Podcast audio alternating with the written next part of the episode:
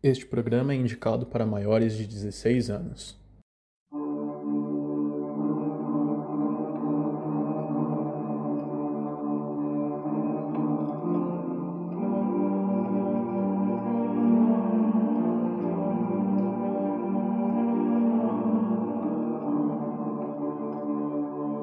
E aí, minha gente, tudo bem com vocês?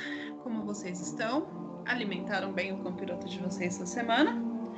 Esperamos que sim. Estamos aqui hoje para mais um episódio do nosso Cão Pirotocast. Onde aqui nós falamos de casos assombrados, de fantasmas da casa do Valdir, de fantasmas da minha casa, fantasmas na rua, filmes aterrorizantes, casos reais como este que nós estamos falando aqui desde a semana passada. E se você aguardou, nós temos agora a segunda parte dos três de Memphis, segunda parte do episódio, do primeiro episódio, que a gente já falou para vocês que depois a gente vai assistir os documentários para novamente retrazer este debate aqui para vocês, porque lá no documentário tem muito, mas muito mais detalhes. Aqui nós só estamos falando dos artigos que a gente encontrou e do filme sem evidências, tá? Então é algo bem por cima e já deu dois episódios. Imagina quando a gente for dos documentários. E aí, minha gente, é o seguinte. Fala, Valdir, como é que tá os fantasmas aí na sua casa essa semana? Conta pra gente o que, que eles aprontaram, porque aprontaram com o Valdir, gente. Ah, eu tô. Oi, gente. Né? Precisa ser educado primeiro, né?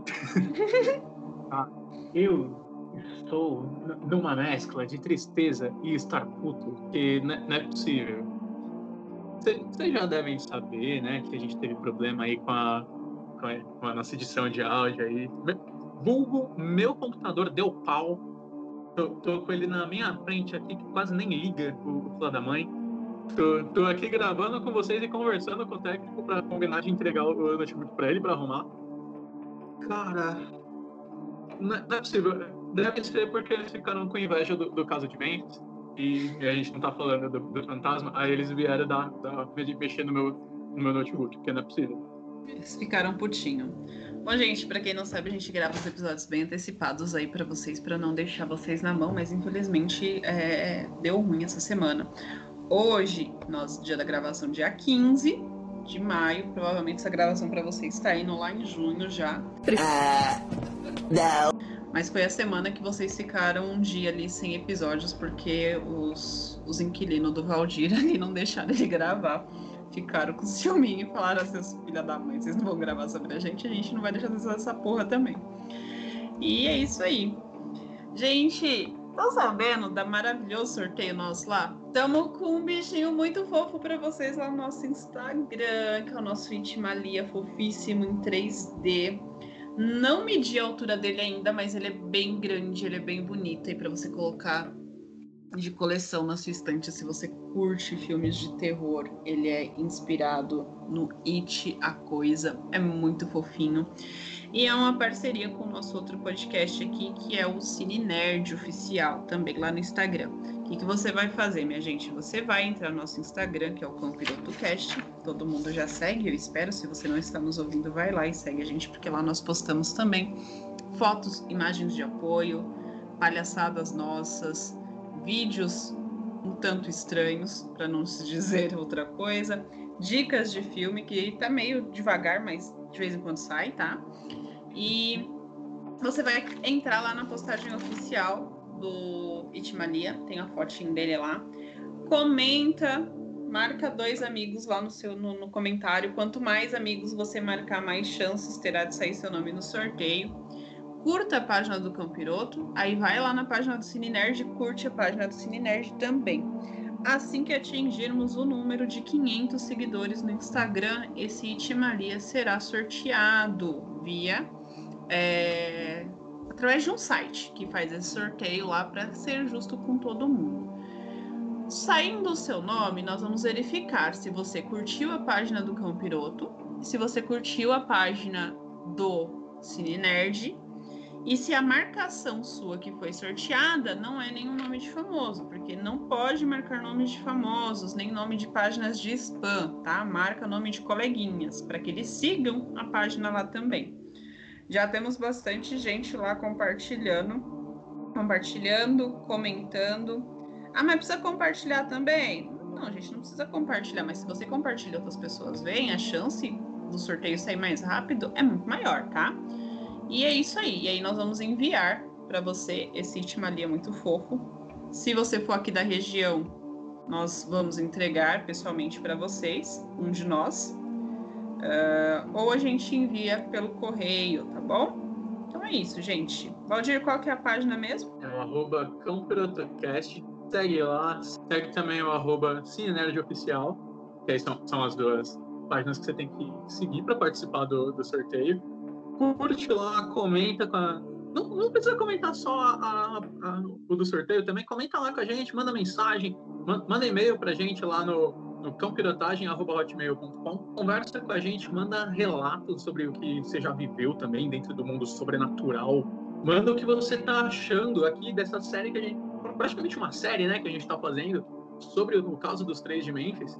Manda suas teorias. Quem você acha que teria feito esse, esse crime tão brutal? conversa com a gente, a gente é legal. A gente, a gente dá joinha no que vocês comentam.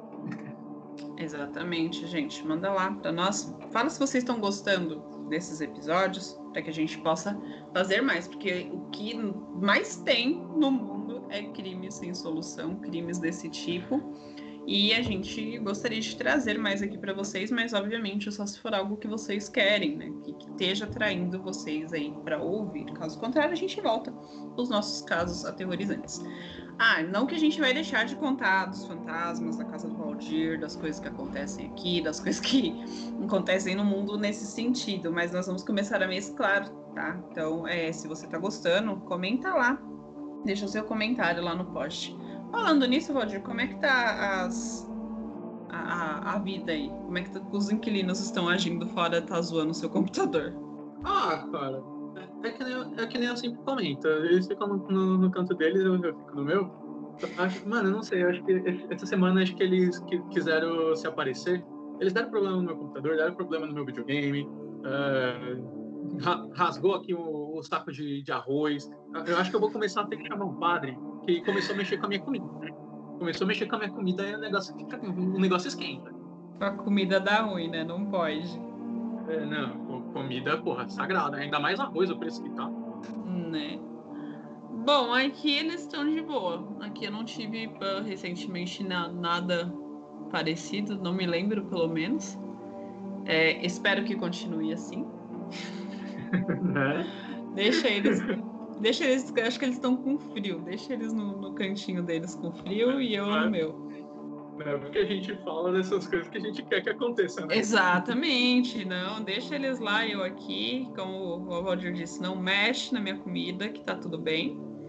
Né? É, o único problema é que é, tá, tem muita formiga nessa porra dessa casa. Não sei se eles estão traindo a formiga agora, mas tem formiga pra caramba aqui, cara. Eu não venço matar essas merdas dessas formigas. Quando eu penso que não, aparece um monte de formiga. Mas diz que isso tá acontecendo aí no, no, no Brasil todo depois que começou a pandemia. Tem um monte, muito lugar falando dessa questão das formigas que estão invadindo as casas.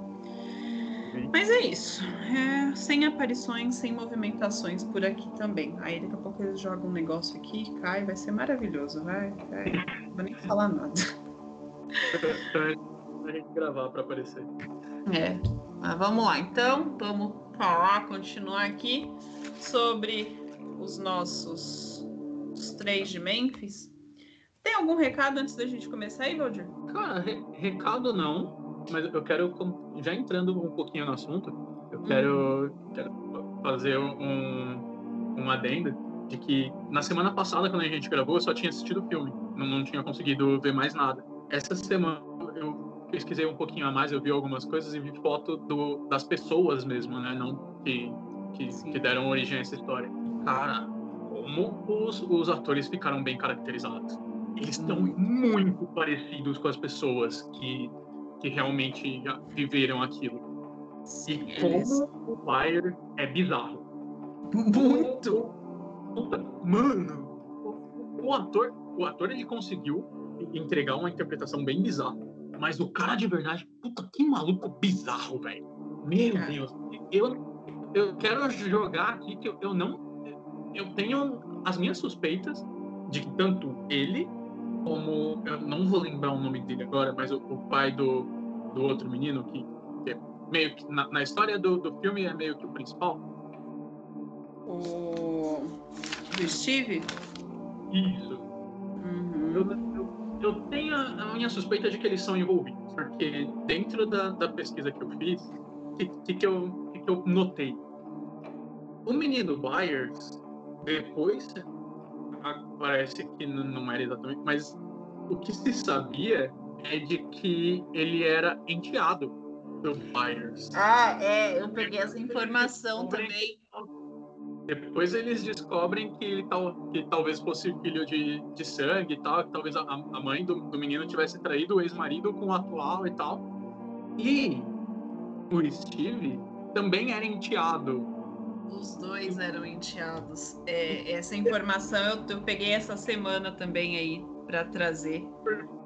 Porque uma coisa que ficou muito na minha cabeça é que, tipo assim, no filme eles, eles lançam essa e, e deixam no ar de que talvez tivesse tido participação de, deles no, no, crime.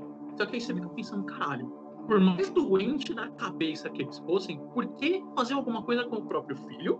Segundo, por que, que o Steve tinha um sobrenome diferente da mãe e do, e do pai? E aí é que você entende, puta, não é, não é porque ele, é porque eles são padrastos. Exatamente. Tipo, tá, na doença de cabeça que talvez eles tivessem, raiva das crianças por causa do ex-marido das mulheres. Exato. E aí, puta, né? Nossa, velho. Quando eu vi Cara, isso, eu, eu peguei, eu não sei se foram as mesmas informações que você pegou, mas eu peguei tanta informação extra essa semana pra gente incluir aqui que, olha, vou te contar, viu? Mas falando desse, desse quesito aí do que eles deixaram os personagens é, muito, mas tipo, muito parecido com as pessoas reais, isso é fato. Eles conseguiram ali, principalmente nos três meninos, né? Os três meninos que foram acusados. E é, essa questão do Byers é assim muito foda, porque realmente, se você joga ali o Mike, Mark Byers, ele, ele é muito estranho. Ele é muito esquisito. Ele é assim, cara, se eu tivesse que descrever ele para vocês aqui, eu descreveria como o, o, o, monstro de Frankenstein. Porque assim, lembra muito. E aí eles me pegam o ator. Qual que é o nome do ator que eu tava vendo agora há pouco para falar? eles me pegam um ator que é o Kevin Durant, que, cara, esse ator, ele é muito caricato para esse tipo de coisa. Se você pega os filmes desse cara, ele é sempre o esquisitão, porque ele é altão, é, ele tem um, um olhar muito esquisito, e, tipo, você fica, mano, como assim? Não tô entendendo. Então, é, eles realmente deixaram muito parecidos ali basicamente todos eles.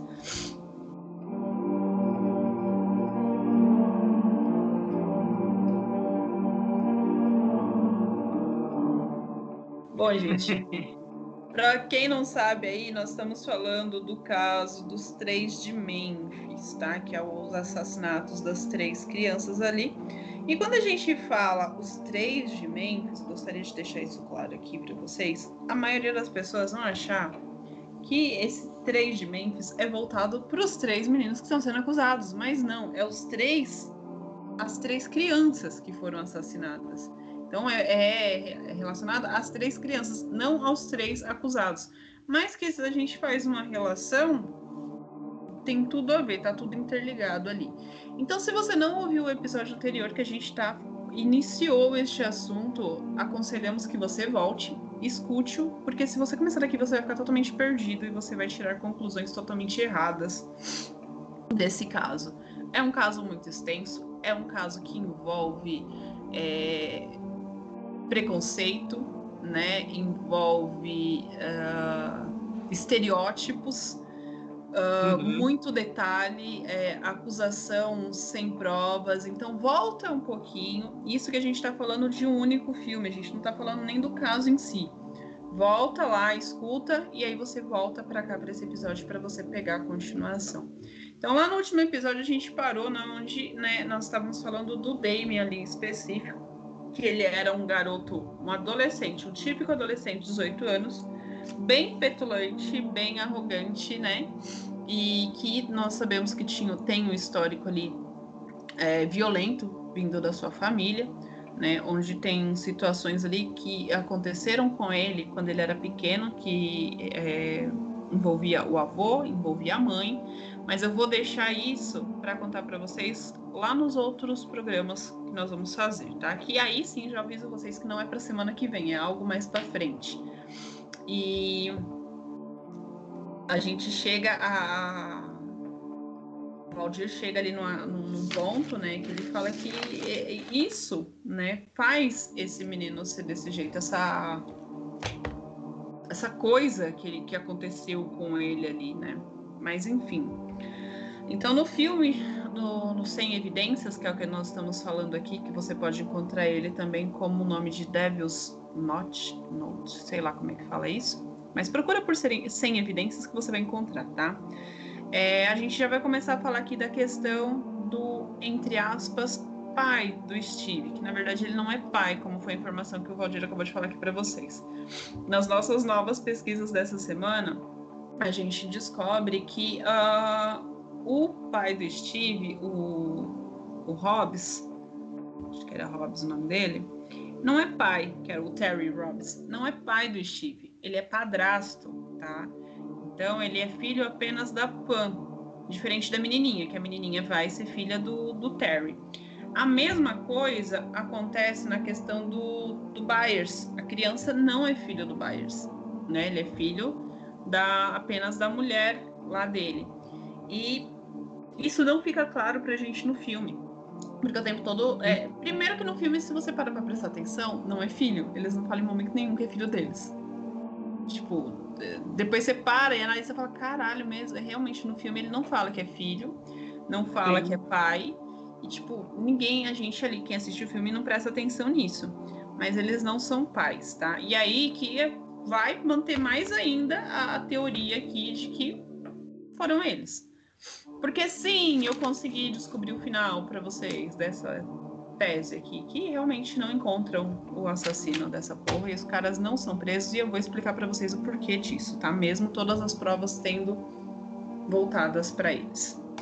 Enfim, Uh, ele começa ali, em determinada parte do filme, é, ter forma, agir de uma forma estranha, ele começa a ser agressivo, ele deixa entender ali, durante uma parte do filme, que ele batia no garoto, que ele tinha ciúmes do garoto com a mãe, tá? Uhum. É, já começa a ficar errado quando a mãe tá ali no momento aqui, porque assim, por mais que ele vire e fale assim, ah, você não, você tem que ser uma mãe de luto, que não sei o que, você não está agindo como uma mãe de luto, gente, cada um lida com luto de uma forma diferente. E aquilo ali para mim ficou muito, mas tipo, muito claro que sim, ela tá de luto. Aquele é, é a forma dela lidar com luto, ela não tá bem, você vê claramente ali naquela entrevista que ela tá dando ali no meio do filme, que ela não tá bem, ela não tá sabendo lidar. Ela tá até com a como é que chama aquilo? Aquele lencinho do, do escoteiro do, do filho dela, ela coloca na cabeça. Então, assim, é, ela não tá bem. Então, aquele é o luto dela. E o cara. É um momento até que, que você olha assim, você fala, puta, talvez naquela época o cara. Infelizmente, naquela época, os caras serem mais agressivos era uma coisa mais comum, né? Então, talvez fosse forma dele de se preocupar, mas puta, não era um momento para ser daquele jeito, né? Era um momento de chegar e dar apoio, chegar, puta, você precisa de ajuda, vamos procurar um profissional, vamos, sabe, vamos tentar viver isso da melhor forma possível. Não na hora de você chegar e ser agressivo com a pessoa, sabe? Exatamente. Não, não, a forma dele de abordar ela para falar sobre o assunto não fazia o menor sentido. Assim como também, é que de, depois que eu soube que ele não é o pai, do, do menino, muita coisa ficou muito clara no filme. Que em nenhum momento mostra ele realmente preocupado com o desaparecimento do menino. É só a mãe. E aí, mano, faz todo sentido. Ele não é, ele não é o pai, ele não gostava do, do menino. É lógico que ele não se preocupa. Exatamente. E aí, nessa parte do filme em específico, minha gente, ele é muito agressivo com ela e é onde dá a entender que ele era, ele era possessivo. É onde você começa a entender o ciúme dele. Porque ele ficou ali, ele deu essa crisezinha ali com ela, porque ele come... a ficar com ciúmes que ela tava no, na televisão se expondo. Aquilo foi claramente uma situação de ciúmes excessivo, de possessão ali, muito claro para mim, pelo menos, tá? Uh, e com isso, uh, é, é, é, a partir desse momento que ele dá esse surto com ela ali, é, começa a cair a ficha dela que tem uma coisa errada. Porque com a própria fala dela, ela percebe que, porra, tá. Olha o que eu tô falando. Porque ela vira para ele e fala assim: Meu, é, você vai bater em mim também? Porque agora você não tem mais ele para bater. Tipo, agora não, você não tem mais ninguém. Do tipo assim, quem que você vai bater? Não tem mais ninguém para você bater. Não tem mais ninguém para você agredir. Você tinha, e ela joga na cara dela, você tinha ciúmes quando ele ficava com medo e eu ia dormir com ele à noite. E aí ele começa a surtar, ela fala, bate, bate em mim, gosta de bater nele. E ele surta, e para não bater nela, ele sai quebrando as coisas em volta, né? E aí é quando a menininha, que é filha dele, acorda e é, ele vira para ela e fala: Não, eu não tenho só você. Do tipo assim, eu tenho outra criança que eu posso espancar. E no caso, ele ameaça ela com a menina ali, né? E aí eu descobri outras informações, mas eu vou deixar essas informações mais por final, tá? Que é, é relação a ele, ao, ao, ao Hobbes e a Pan, que é, vai ser assim a, a chave para fechar esse primeiro ciclo que nós vamos falar aqui. É, e aí ela, tipo, fica assim em estado de choque, né? Ela fica sem saber o que fazer. E ela começa a investigar. Ela começa a ter sonhos, ela começa a pensar no menino, ela começa a lembrar de coisas e ela vai atrás. Bom, é, a partir daí, a polícia ela começa a investigar a vida do investigador lá do, do Ron né? A polícia começa a ir atrás do Ron, porque o Ron tá começando a chegar perto da verdade. Então a polícia começa a virar contra ele, né? É quando a, a polícia vai até a ex-esposa dele para procurar saber sobre ele, sobre as coisas que tinha feito no passado, porque ele estava mexendo onde não devia. E eles deixam a entender isso para a esposa, para ex-esposa dele, e ela vai avisar ele, ela chama ele para tomar um café e fala, ó, a polícia bateu lá na porta, começou a fazer um monte de perguntas sobre você, né? E, e aí ele fala, é, e ele deixa claro que é um caso que eu preciso encontrar resposta e que tô chegando em algum lugar. Então, assim, dá muito mais a entender agora que a polícia sabia ou tem a ver com alguma coisa, né? E aí entra naquela questão que a gente já falou no episódio anterior. A polícia estava sob uma puta pressão da cidade, porque era uma cidade pequena, do, do, das, da, das autoridades maiores ali para procurar saber quem era. Eles não tinham uma alguém para acusar, né? E aí eles cataram o primeiro bode expiatório e jogaram. Então assim, eles sabiam que a, o quem eles estavam acusando estava errado, né? Porque não tinha o quem provasse e eles sabiam que se o investigador chegasse a fundo, é, ele ia saber que a polícia acusou sem provas, né? Não que já não estivesse claro aquilo dali, mas que a polícia fez uma cagada. E assim, é, não, não, eu não sei qual que é o procedimento correto, né, policial e investigativo nessa questão, mas em, em um primeiro momento, quando você pensa, tá, você tem um investigador particular, em, num caso que é tão que é tão delicado, que é tão importante, você até entende que a polícia precisa investigar um pouco os antecedentes do cara para que não seja um qualquer um se metendo no caso. Mas eles vão Tipo, mano, pra que, que eles foram importunar a ex-mulher do cara, velho? Sabe? É, é, é, absurdo. Tem, tem muita.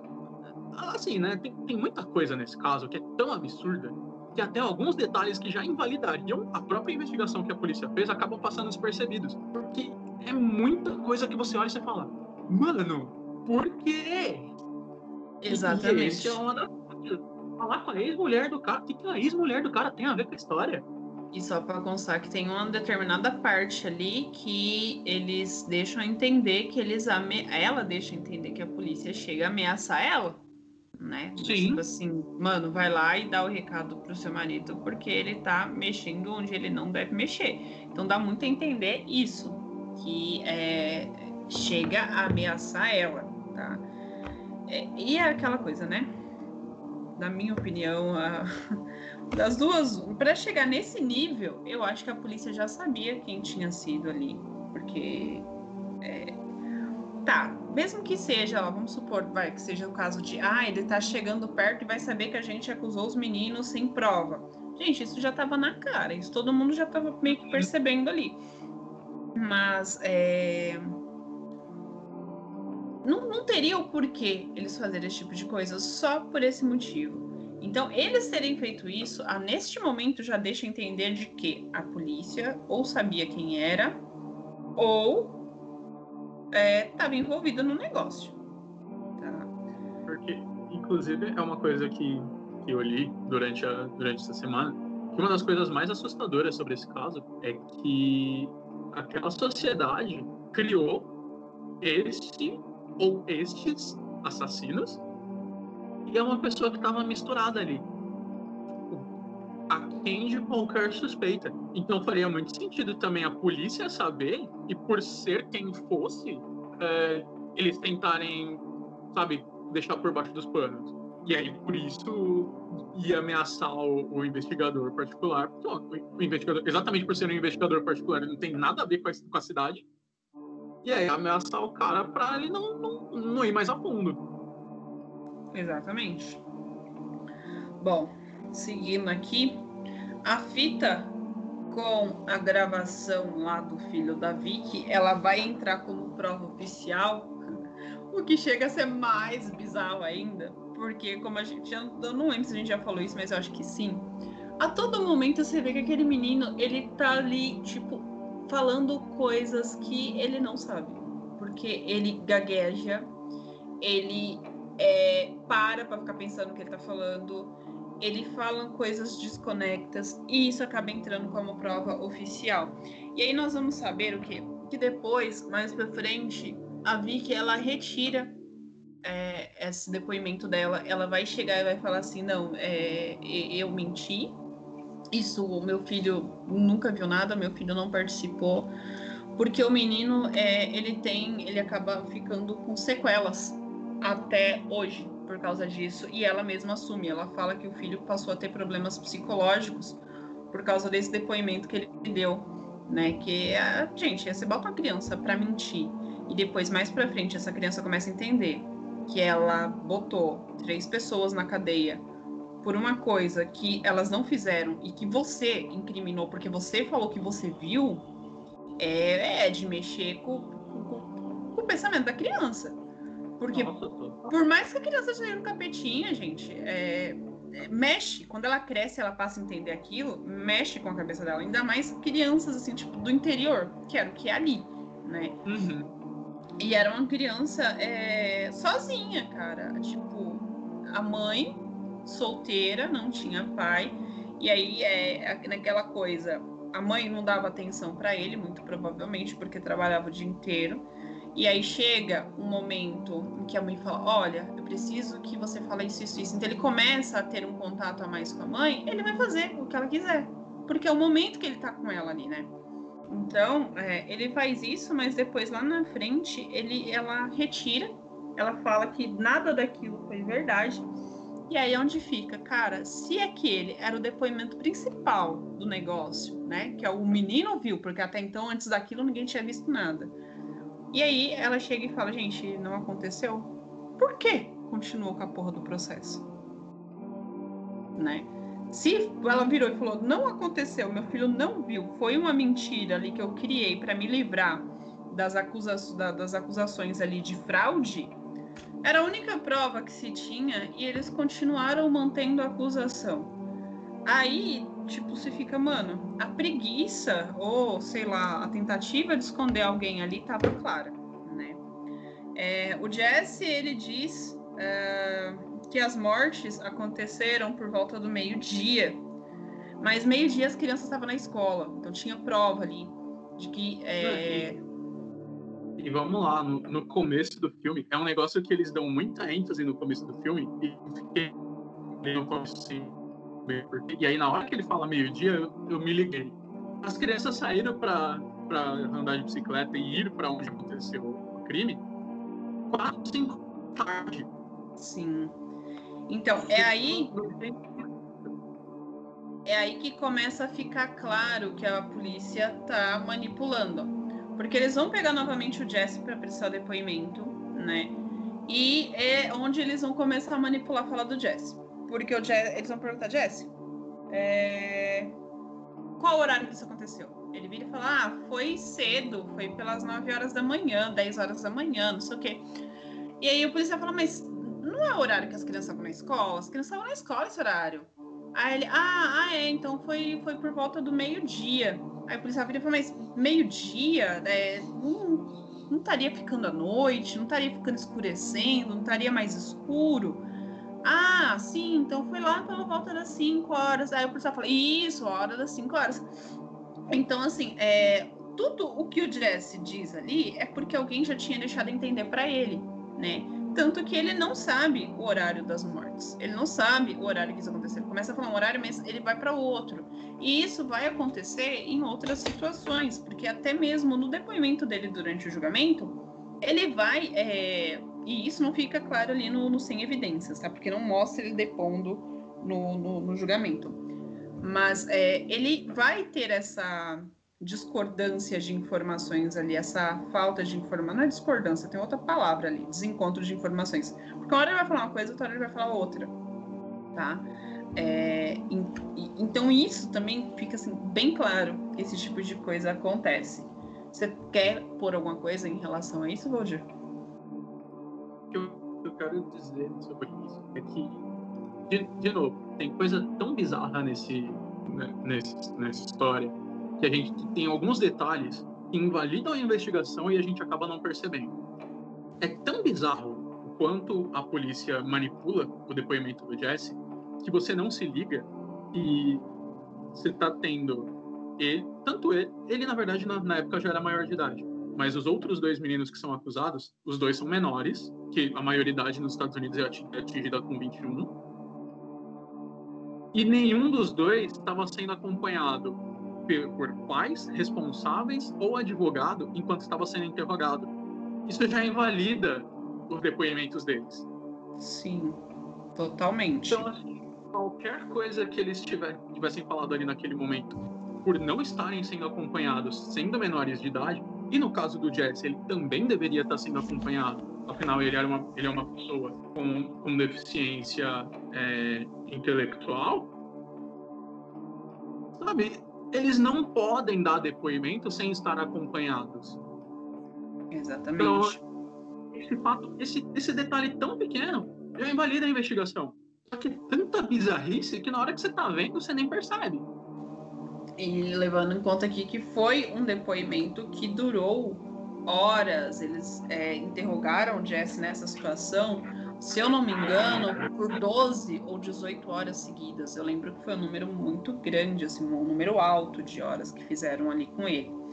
Uh, outro detalhe que o Jesse vai dizer ali no seu depoimento e que não condiz com o que aconteceu é que ele fala durante o depoimento que os meninos foram amarrados com a corda, né? Que as mãos das crianças foram amarradas com a corda, mas na verdade não foi as crianças foram amarradas com os próprios cardaços, né?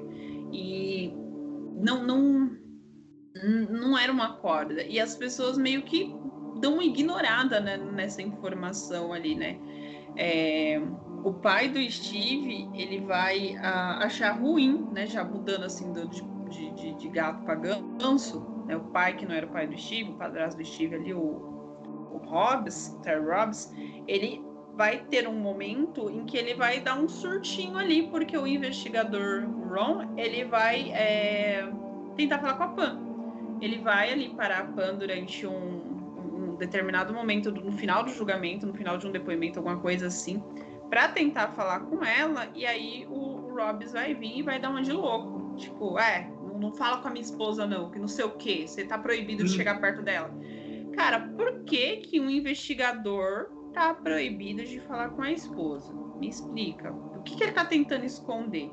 E isso deixa o, o, o Ron assim ainda mais pensativo, do tipo. Que, que, que porra tá acontecendo, né? E a uhum. Pan, igualmente, ela vai ficar tipo. Por que, que eu não posso? O que está acontecendo aqui? Então, as, as, expressões que são colocadas ali nesse, no, pelos atores, fica bem claro que eles não estão entendendo o porquê daquilo. Aí o, o Byers, o Mark Byers lá, que é o padrasto do outro menino, né? É, durante um determinado momento ali do, do filme, ele fala, não ele fala, né? Mas o durante uma investigação, eu não lembro qual, se Roger, se você lembrar, me fala, tá? Ele dá um canivete de presente para os repórteres que tá fazendo documentário. Então tá toda aquela coisa, né, dos repórteres fazendo documentário, acompanhando tudo ali 100% do tempo. É, ah, foi quando o Ron foi falar com um dos investigadores. Do, o Ron foi falar com um dos repórteres que eles estavam gravando tudo ao decorrer ali, né? Do tipo, vocês estão gravando tudo, é 24 horas, não deixam vocês notaram alguma coisa diferente em algum dos depoimentos, em algum dos, dos pais, e aí ele já chega a aceitar ali um dos pais. E aí um dos repórteres vira e fala, conta essa situação do bar. Fala, ó, o Bars ele tem uns, uns, uns negócios assim, ele é meio estranho, ele dá uns surtos, né? E ele deu um, chegou a dar um canivete aqui pra gente tal, de presente. E aí ele pede esse canivete, né, pro, pro, pro, pro repórter ali, né, pro, pra pessoa que tá filmando, que não chega nem a ser o repórter. E aí, mais depois, fora do filme, a gente tem a informação de que que? Eu não sei se o Valdir chegou a ver isso. O Byers malucaço, tipo, piradão, loucaço, pega esses repórteres que tá filmando, que tá fazendo esse documentário, leva ele lá pro meio do, pro, eles pro meio do mato ali, para uma área de mata, pega três pedaços de pau e começa a tirar, começa a bater no pedaço de pau ali e ele nomeia esses pedaços de pau. Um deles é o Damien, o outro é o Jesse e o outro é o Jason. É Jason, né?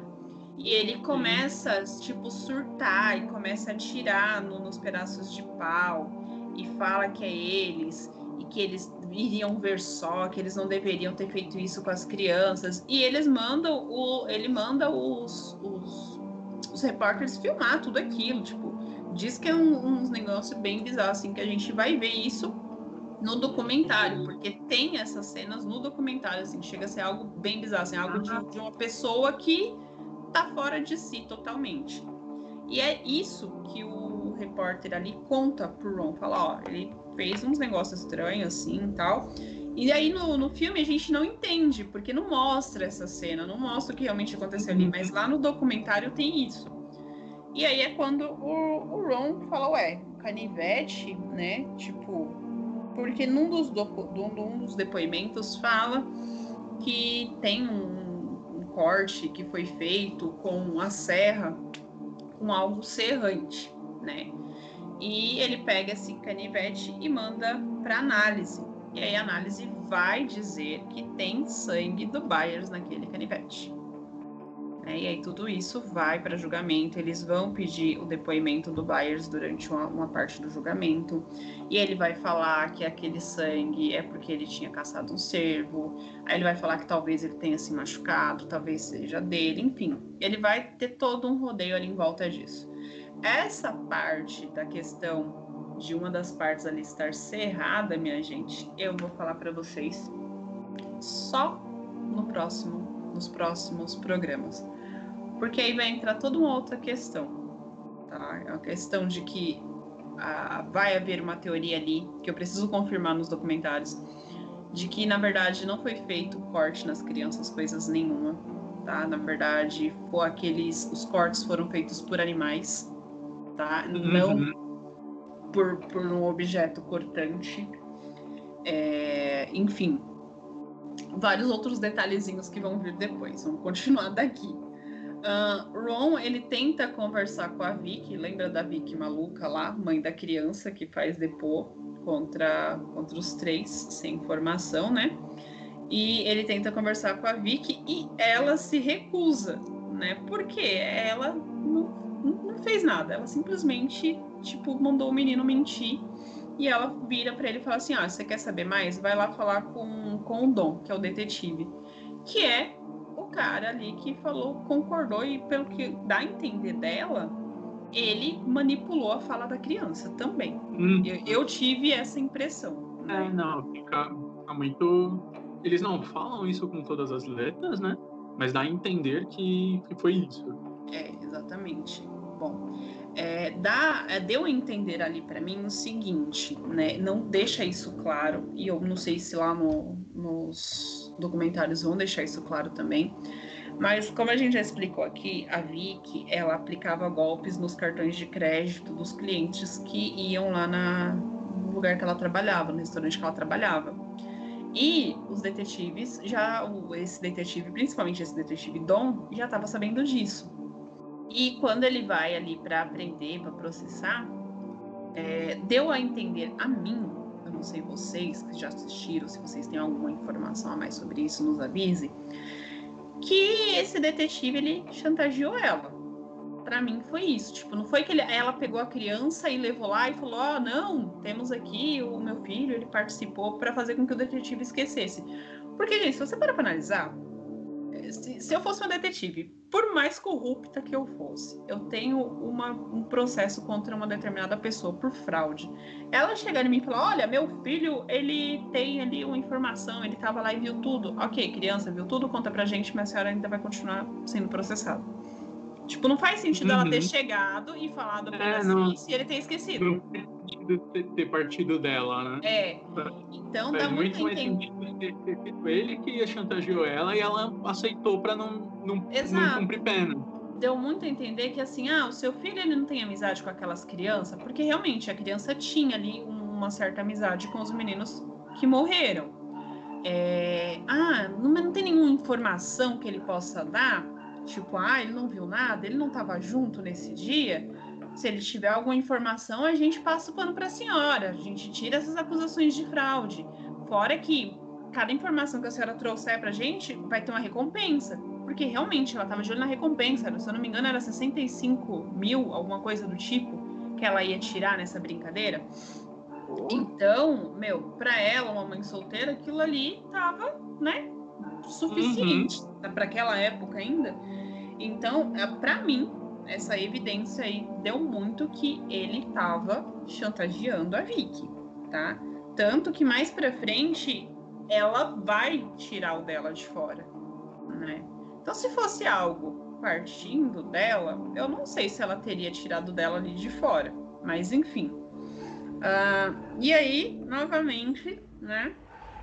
Eles voltam a investigar, eles investigaram o Morgan no, no polígrafo, né? É, apontando que ele mentiu. Que era o Christopher. Lembra do Christopher? O do sorvete? Então, o Chris Morgan, eles voltam a investigar esse menino, né? Eles botam ele no polígrafo e o polígrafo vai apontar que ele tá mentindo. E eles vão olhar para ele e falar assim: então, ó, você mentiu. Isso que você está falando não bate. E eles levam esse menino para julgamento de novo. Só que uma coisa muito bizarra acontece nesse julgamento, que eu confesso que eu tô boiando até agora e eu já assisti esse filme três vezes, eu não entendi. É, tá, não sei se no documentário aborda isso. Mas tá lá o julgamento aberto, com todo mundo assistindo. E aí o dos advogados da defensoria ali dos meninos fala alguma coisa pro juiz, o juiz vira e fala, tá. E eles pedem um julgamento fechado. Eles expulsam todo mundo da, da sala e faz o julgamento do Cris fechado. Ninguém sabe o que aconteceu. E esse menino foi inocentado. Sendo que tinham muitas provas contra ele, né? Ah... Entender que é, que é um, porque assim eles eles, na, verdade, eles chamam ele como para depor como testemunha, no caso, os advogados de defesa. Uhum. E, e, os, e o, os, os, advogados de acusação, eles, tem, eles falam que é irrelevante, que o cara já tinha, já tinha sido investigado alguma coisa sobre ele, que já, já tinha sido descartado o cara, tal, não sei o quê. E aí o, o juiz não quer aceitar pegar depoimento dele durante o julgamento. E aí os, os advogados de defesa falam, não, peraí, mas a parte do nosso trabalho aqui é ir por todos os lados para pegar furo na, nessa investigação para poder provar que os nossos, que os nossos, é, que os nossos clientes são inocentes. Então é, é, relevante ter o depoimento deles. E aí o, o juiz fala, não, beleza, então eu vou aceitar. Só que vai ser de porta fechada, não quero mais ninguém. Sai todo o público e o mais bizarro, os, o júri, porque eles estão em, ju, em júri, em, em, né, então estão sendo julgados, é um, é um júri formado por, por civis. O júri sai, então ele nem o júri teve acesso às informações do depoimento que esse menino deu durante o julgamento. Exatamente. Os, os, os, próprios advogados de defesa chegam a falar, tá, pera, o, esse menino, ele tá, os depoimentos dele são, são contraditórios, beleza. Os, os do, do outro menino que, que foi julgado também, também são contraditórios e mesmo assim vocês estão colocando ele como culpado. Por que, que vocês estão colocando ele como inocente? E não dão uma explicação. Tipo, é porque é. Sim. E aí, é, para mim, fica um pouco mais confuso ainda, porque assim, eles saem, não chega a ficar confuso, né? Todo mundo sai, inclusive a mãe das crianças, o detetive. E aí a Pan tá conversando com a mãe do, do Byers ali. E ela fala assim, por que, que eu não posso ver é, esse menino? É, e ela dá a entender assim, que ela, tá, ela desconfia dele o tempo inteiro. Porque ela fala assim, uhum. ele pegou uma foto do meu filho. Ele ficava atrás do meu filho em casa. Por que, que eu não posso ouvir o depoimento dele? E aí o investigador fala, isso é direito de todo mundo ouvir. Então, tipo, tá todo mundo sem entender o que tá acontecendo. Inclusive uhum. o investigador. E eu não lembro bem se é nessa parte ou se foi antes desse menino ir para julgamento, mas acho que foi depois. Eles ficam lá esperando a, a, a o julgamento acabar. Aí é, ele tá esperando os advogados saírem até. Eu, eu não sei se essa parte, vê se essa parte se é isso mesmo. Ele questiona o porquê caralhos os advogados ali não ouviram o depoimento inteiro? Por que, que, eles não assistiram as fitas todas? Porque é onde mostra que o Chris, ele tampa a câmera, ele assume o que ele fez, mas ele tampa a câmera.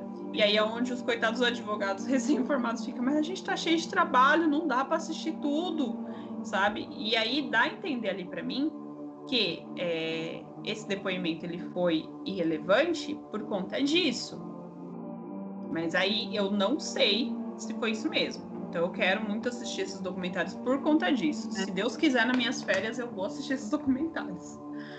É, então, eu também quero pegar os documentários para ver isso com mais detalhe, porque, pelo menos para mim, o que, o que dá a entender é que porque os advogados falam que eles leram os resumos dos, dos depoimentos, que não realmente por, que é uma coisa que a gente falou no episódio passado, de que estava sendo disponibilizado conteúdo demais sobre o caso para eles ao ponto de que ninguém ia conseguir realmente ver tudo. E aí os, os advogados, para poder otimizar tempo, né, foram ler os resumos dos depoimentos. E que no resumo do depoimento não tem a confissão que o que tem, que tem um momento ali que ele faz a confissão de que ele puta, às vezes eu bebo, às vezes eu surto e eu não lembro do que eu faço, então pode ser que tenha sido eu. Sim, exatamente. Tá, tá, tá tampada. E aí eu o, o investigador ele chega a falar que aquilo poderia servir como, se não como algo que fosse incriminar ele, mas que pelo menos que serviria para descredibilizar a investigação e assim os meninos saírem inocentes. E aí eles falam, cara, não, não conseguimos assistir isso e tal, não sei o quê. E, cara, é, você pode e pensa, ah, por que, que esse detalhe da, da a fita do, do depoimento não está no resumo, sendo que é uma parte tão importante desse depoimento. Exatamente. Por que a polícia está dando tanta informação ao ponto de que não, não, ninguém estava conseguindo ver tudo? Porque, vamos lá, o próprio investigador, ele consegue ver tudo, porque a empresa de investigação dele é uma empresa grande. Ele tem uma galera ali assessorando ele para ver, ver outros detalhes. Os Exato. advogados, não. É que nem você falou no episódio passado, eles estavam no começo da carreira deles. Eles eram defensores públicos. Eles não tinham nenhum escritório próprio ainda. Exatamente. Bom. Uh, e aí, né, como eu falei para vocês, que deu a entender que a, a Pen, ela sempre desconfiou do Chris. Desde o início, na verdade, lá desde o primeiro episódio, você já vai.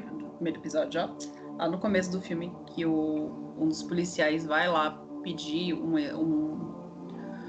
Ai, como é que fala? Não é prova, mas ele vai pedir ali o cabelo e sangue, tanto do, do Robbs quanto da Pen. Ela fala, tipo, é, ele veio aqui e é, ele levou uma foto do meu filho e o tempo todo ela fica com isso na cabeça, porque ela meio que se culpa porque ela deu uma foto da criança para pro Chris. Por que caralhos esse moleque queria uma foto, né? Uhum. Então assim, é meio esquisito isso daí. Uh, o juiz, ele, né, que eu acabei de falar para vocês, ele declara a audiência de portas fechadas com o Cris, ninguém pode assistir essa bendita dessa porta, essa, essa porta, ó, desse, desse julgamento. Na verdade, o contrário, eles assistem só a porta. É. Uh,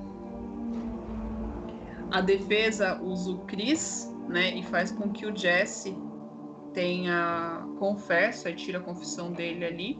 E depois ele confessa de novo, só que o Jesse tá, tá preso. Então, tipo assim, é um tira, tira o seu, a sua confissão, depois confessa de novo, depois tira a confissão de novo, porque o Jesse fica tipo, gente, não, eu não vi, depois não, eu vi, não, depois eu não vi, não, eu tava lá, não, eu, é, é aquela confusão que a gente falou aqui para vocês que vai acontecer no, nos depoimentos do Jesse. Aí é onde começa a, a, Não vamos dar muito detalhe para vocês poderem assistir, tá, gente? Então a gente está até meio que dando uma, uma, uma pulada aqui de, de assunto é, para vocês irem assistir, tirar as conclusões de vocês ali. Mas a, a mãe do Steve, ela já estava desconfiando de algumas coisas, né? Como a gente já falou aqui para vocês. E aí ela começa a pensar no bendito canivete, né? Que é o canivete que a criança tinha, que o avô tinha dado para ela. Porque a, a, criança, ela tudo que o avô dava, ela cuidava, tipo, ela adorava os presentes que o avô, que era o pai da Pen, dava para ele. Então, é, ela lembra desse canivete e ela começa a se perguntar por que que o canivete não foi encontrado, já que esse menino levava o canivete para tudo quanto é canto. Né? Uhum. E ela começa a fazer uma limpa na casa, mexendo nas coisas do menino tal. E ela, por algum motivo que no filme ali não, não deixa claro para mim, não sei se deixou claro pro Valdir, ela vai procurar esse canivete nas coisas do Robs. E ela encontra esse canivete dentro de uma maleta de ferramentas escondido assim embaixo de muitas outras coisas, né?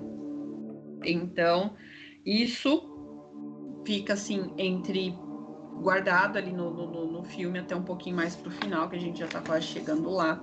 Então ela procura esse canivete, ela encontra e ela fica assim, tipo, mano, o que, que essa porra tá fazendo aqui, né?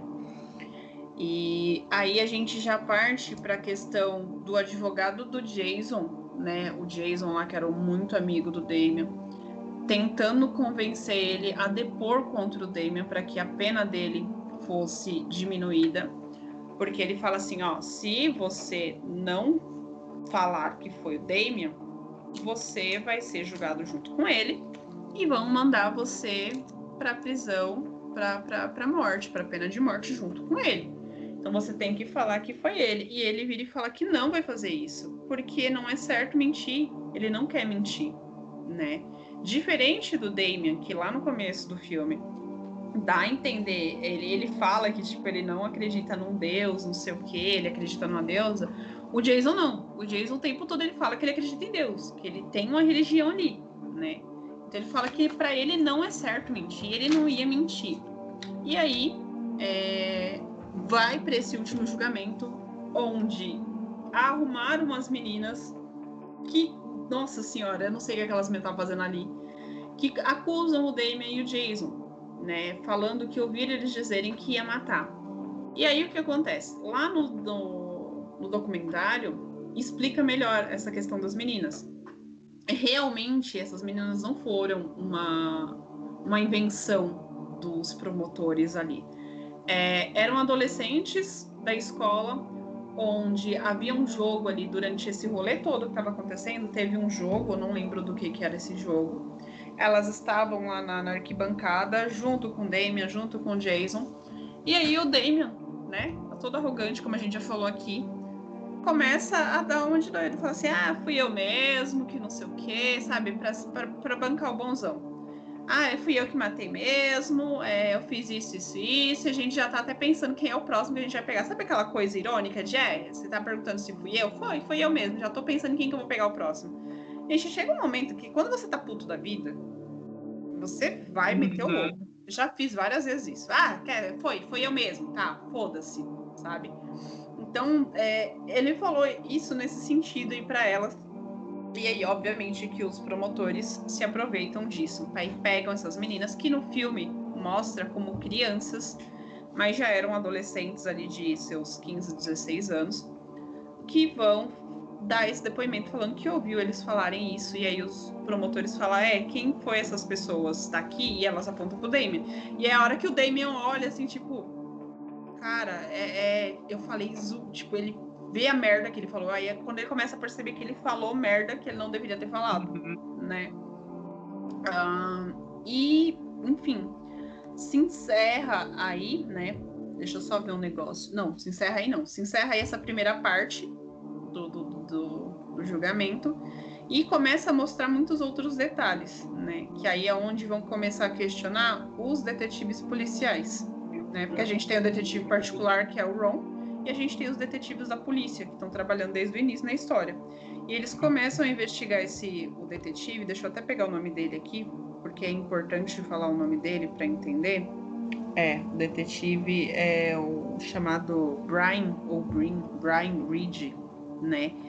É, ele é a pessoa que caga todo o rolê ali, praticamente, porque as amostras de sangue do restaurante, lembra do restaurante do Bojangles, que tinha sangue na parede até no teto? Ele vai para retirar as amostras de sangue desse lugar o que, que ele faz? Ele perde. Ele pega ali, é, ele fala que sumiram e que nunca foram enviadas para análise. Então não se uhum. sabe o que aconteceu, de quem era aquele sangue, por que, que aquelas amostras nunca foram para análise, porque no filme não, não fala, ele só fala que ele perdeu. E aí você vai ver depois lá no documentário também que vão questionar as provas que ele é, não é prova, gente, eu esqueci o nome, mas as amostras que eles pegaram, que ele, ele, porque foi esse mesmo detetive, que ele pegou da Pen e do, do Terry. Por que, que só as amostras da Pen foi para análise? As provas do Terry ele também perdeu. Ele fala que sumiu, que nunca foram enviadas para análise. Então. Conveniente, a, né? não é. Aí fica claro para mim que assim, é, o Terry e muito provável o Byers tinha a ver com esse rolê, tinha a ver com essa treta e que eles devem ter comprado ali os detetives, deve ter chantageado, não sei, né? Porque assim, só deles sumiram, não faz sentido. Então, o final desse filme, gente, é com eu vou contar esse final e depois eu vou explicar outros detalhes para vocês, tá? O Ron encontra a Pen na floresta, né, onde os meninos foram encontrados mortos ali. Eu não, não, não dá a entender para mim se a Pan chamou ele ou o que, que foi, eu não consigo lembrar desse detalhe.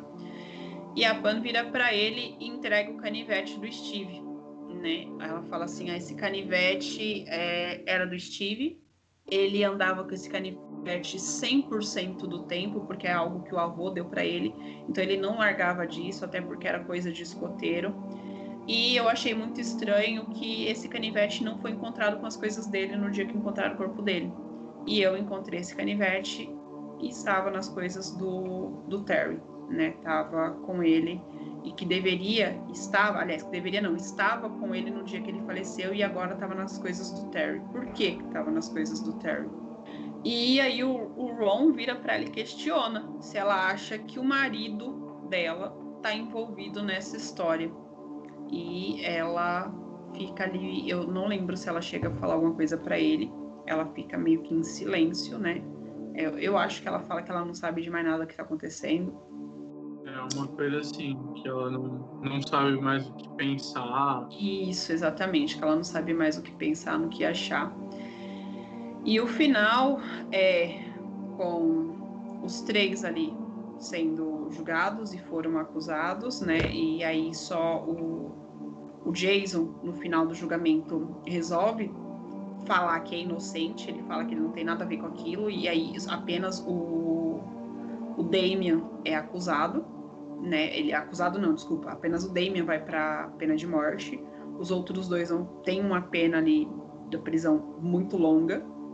Uh, e a Pen, ela larga o marido e vai embora. Ela junta as coisas dela, as coisas que eram do Steve, as coisas da menina e vai embora. E aí, e essa é uma cena no filme que ela fica muito vaga. E que nas, nas minhas é, investigações da semana eu descobri coisas em cima do porquê que essa, essa cena dela indo embora, né? E que vai jogar na nossa cara que esse cara matou as crianças. Mas enfim, daqui a pouco eu falo sobre isso para vocês.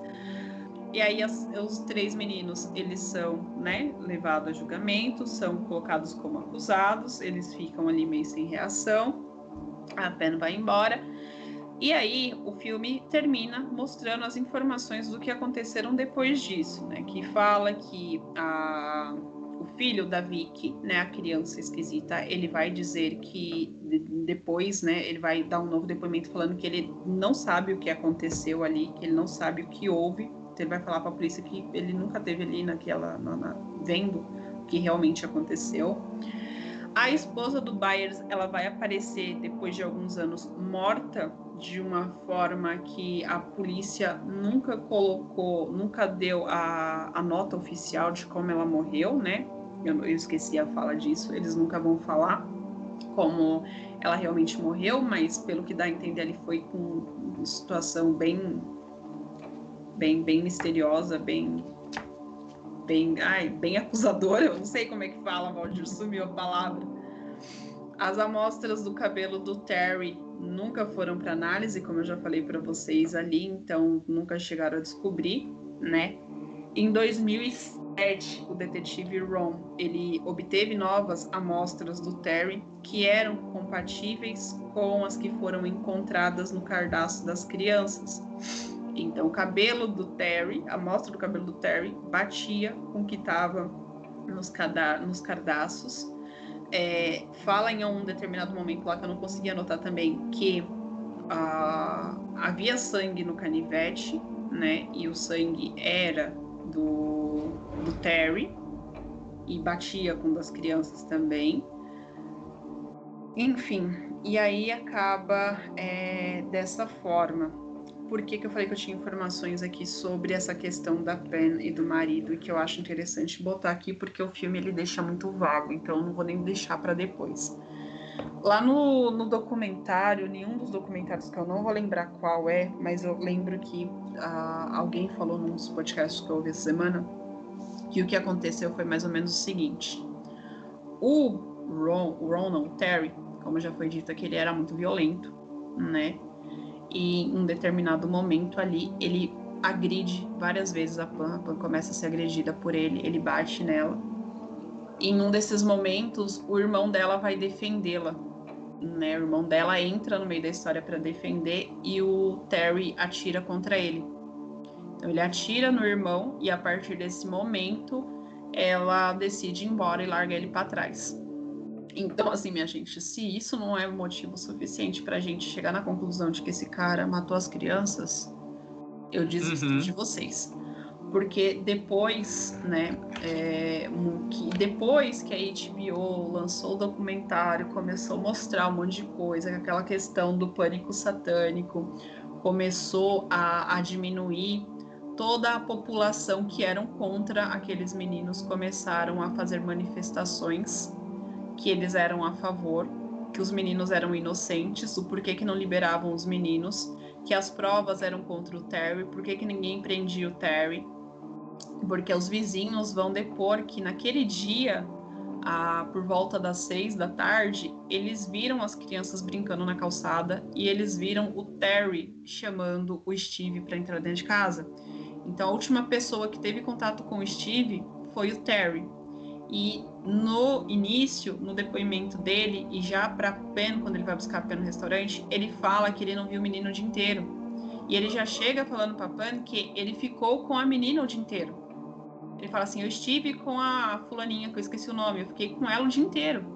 Então, assim, ele já chega se bloqueando, se defendendo. Tipo assim, eu não tive nada a ver com. Eu tava aqui, ó. Eu não, não tava lá, eu tava aqui com a criança. Então, é. Só que todas as outras provas vão dizer que não, vão dizer que ele teve contato com os meninos. E existe uma, uma teoria, não, né? É, é uma teoria, praticamente. Vai falar que, na verdade, esses meninos, eles. Aí vai entrar uma outra questão. Ele vai falar que, na verdade, o Terry, ele era bissexual, né? E as crianças chegaram a ver o Terry na, no meio da mata com um outro homem, com outro rapaz. E que isso desencadeou ali o Terry a matar as crianças, porque era uma época em que tipo esse tipo de coisa não podia ser vista, não podia ser falada, né? E que era uma questão muito de preconceito, né? Os caras é quatro, ninguém aceitava. E aí vai falar que é, esse crime ocorreu em volta disso, né? Tipo assim, ele, as crianças viram e ele foi e matou as crianças porque ele era uma pessoa muito violenta. E provavelmente tinha muitos problemas psicológicos ali, né? Aí vocês devem estar se perguntando, tá, mas por que caralhos oh, eles não foram presos até hoje? Porque assim, 18 anos depois, né, com esse, é, com a mídia, com uh, a HBO, vários é, artistas famosos começaram a se movimentar em torno disso, porque assim, nada, nada comprovava que o Damian era culpado e ele ia ser morto. Então todo mundo tomou ali a frente disso, né? Johnny Depp, os produtores da HBO. Teve gente, banda, fiz música, Pearl Jam, Pearl o vocalista do Pearl Jam, que eu esqueci o nome agora, o Ed Vedder, ele é, é hoje, é, até hoje ele é uh, amigo íntimo, amigo tipo parça ali do Damien por conta disso os produtores da HBO que foram atrás desse assunto, minha gente, nada mais é do que os caras que filmaram O Senhor dos Anéis.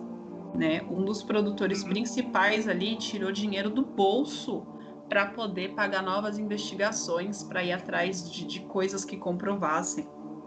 Então, assim, depois de todo esse rolê, depois de todo esse alvoroço, é, conseguiram fazer com que os três meninos tivessem, fizessem um acordo com o estado do Arkansas. E aí, minha gente, eu tô falando Arkansas o tempo todo e eu descobri essa semana que não se fala Arkansas. A gente tem uma mania muito feia. O nome é Arkansas. Muito esquisito, Sério? porque é, não tem acento Nossa. nessa porra, cara. Se não tem acento, não é Arkansas, é muito estranho, mas enfim. Ah, é... filmes de Arkansas. Exato, mas é Arkansas. Então, eles fizeram um acordo que é um acordo muito raro com o estado do Arkansas, que é o seguinte: eu não sei o nome, eu não consegui é, pegar o nome ali, mas eles se declaram culpados para o estado do Arkansas. Eles vão falar, ok, é, é, não, como é que é? é? é? Eles falam que eles são culpados, mas que o estado não tem provas, não tem prova contra eles. É, é um negócio muito bizarro, é esquisito. Eles vão falar que eles são culpados, eles assumem a culpa, mas que não existe prova que é, comprovem ali que eles tenham feito aquilo, né? E com esse acordo, eles não podem processar o Estado, porque esse era o objetivo principal do rolê, que não processasse o Estado. Porque a partir do momento que eles saíssem dali e não tem provas, eles poderiam processar o Estado e o Estado ia tomar no cu bem grande. Então eles vão deixar bem claro que esse é um acordo para que eles não processem o Estado. O Jason inicialmente vai falar que ele não quer fazer isso porque ele tá mentindo. Ele falou, mas eu não vou mentir, eu não sou culpado. Por que, que eu vou assumir que eu sou culpado se eu não sou?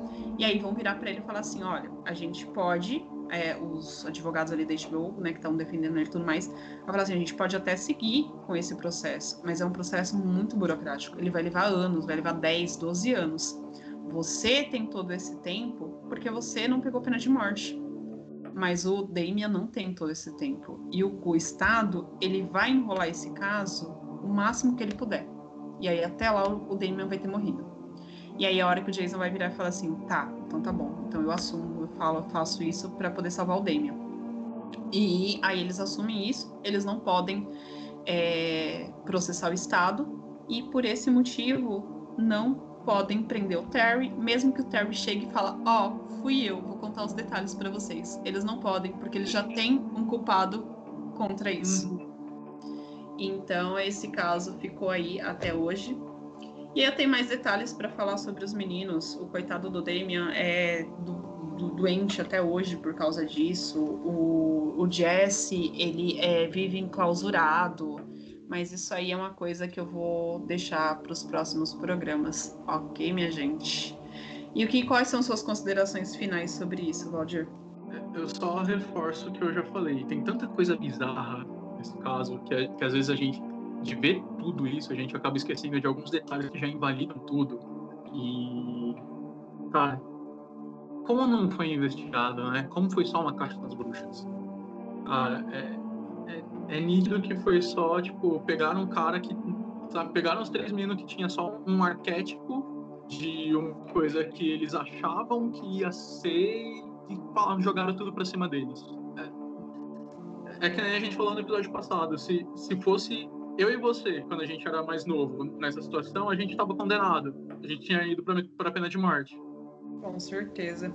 Eu acho que essa, esse caso ele mexe muito com as pessoas por conta disso, porque muita gente se se vê, né? É, consegue a, não é se ver, mas encontrar, a, ai como é que fala, pontos em comum. Começa a ter ali uma identificam muito, né? Isso, e... a palavra que eu queria falar era essa, identificar. É, é muito simples você ser um, um adolescente deslocado. É, é, é, o que mais acontece. Muito. o adolescente que não é deslocado é que é o anormal. Exatamente. Então é, é, um caso, gente, que, como eu falei para vocês, aqui a gente está acabando o episódio 2 da parte 1, um, porque nós estamos falando só de um filme.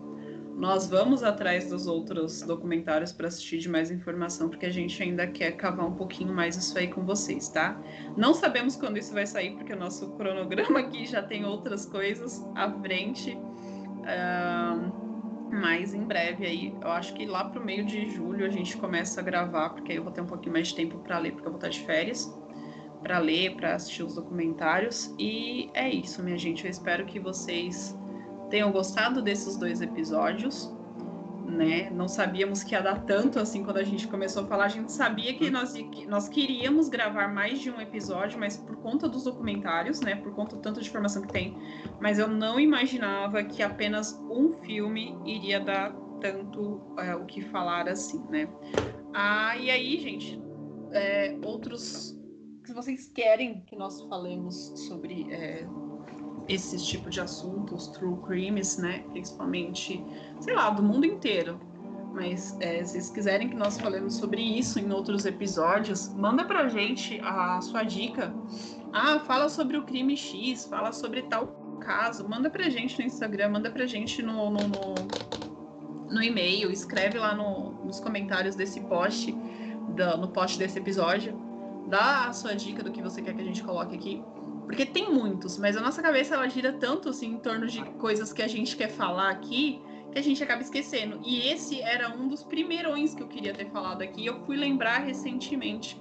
Então manda lá pra gente, tá? E se você tá aí acompanhando o novo, a, o documentário da, da Globoplay, que é do caso Evandro, ou o podcast do Projeto Humanos, que fala sobre esse caso, Uh, em breve nós também vamos abordar sobre isso, porque é uma caça bruxa, mas que aconteceu aqui no Brasil. Você vai ver que tem muito a ver com esse caso dos meninos de Memphis também. Mas aí nesse caso foi treta política. E eu adoro caçar uma treta, então tamo aí para isso. Então, minha gente, um grande beijo para vocês. Espero que vocês tenham gostado do episódio de hoje. Não deixem de alimentar o cão piroto de vocês, porque vocês esqueceram, e aí esqueceram, quebrou o computador do Valdir. Certeza que o Valdir esqueceu de alimentar o cão piroto dele. É isso aí. Beijo, turma. Até a próxima. Tchau, gente. Até semana que vem.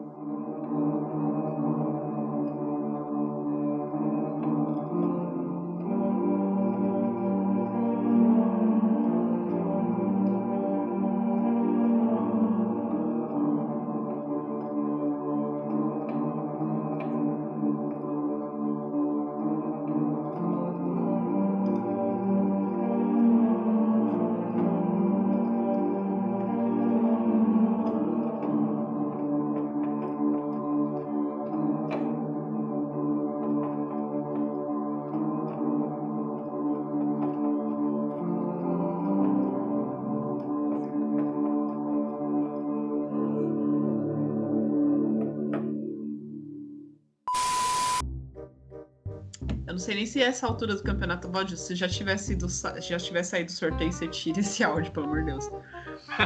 Segue também o arroba. No Sim. meu de West. É, o... Oh, caralho. Porra. Caralho, que foi? Pera que eu já volto. Meu Deus. Falei, era só falar, começar a se manifestar aqui. É bom eles ficar bem quietinhos na deles, senão já vai voar voadora com incenso, vela e tudo neles. Enfim. É... Ah, até perdi o rumo. O que foi que eu falei por último aqui? Vou ficar só com fone. Eles. Ai, caralho, a porra da minha geladeira. Nossa, que geladeira infernal é essa, mano? Essa porra dessa geladeira, ela estala. Essa não tem noção. Parece que tem um terremoto dentro dela. É quando ela começa o processo de degelo sozinho dela, ela começa a estralar, cara. É, nossa, é um inferno isso aqui. Você tem que ver isso aqui à noite. A casa tá inteira em silêncio, essa porra começa a estralar. Nossa, que ódio. Enfim.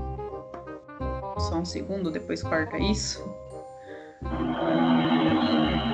É, é, esse povo tá querendo fazer racha de, de moto aqui, isso não é possível.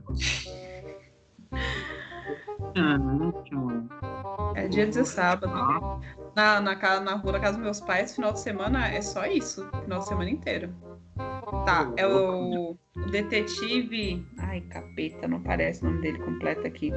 O Brin, Brin Riddle, sei lá como é que era o nome dele. Não aparece aqui agora, mano. Que inferno. Deixa eu ver se se eu jogar no, no, no, no Google vai aparecer. Meu Deus, hoje os capeta tá foda aqui. Que porra, mano. Quando não é aqui é na casa do vizinho. Enfim. Nossa senhora, eu, eu anotei o nome da pessoa errada aqui. Jeová. Quase que eu dou informação errada no negócio. Em vez de eu anotar que o filho da Vicky disse que não sabe o que aconteceu no final do depoimento, eu coloquei o filho da Pan. Eu falei, caralho, meu moleque tá morto, por que, que eu anotei isso? olha. Mas enfim, vamos lá.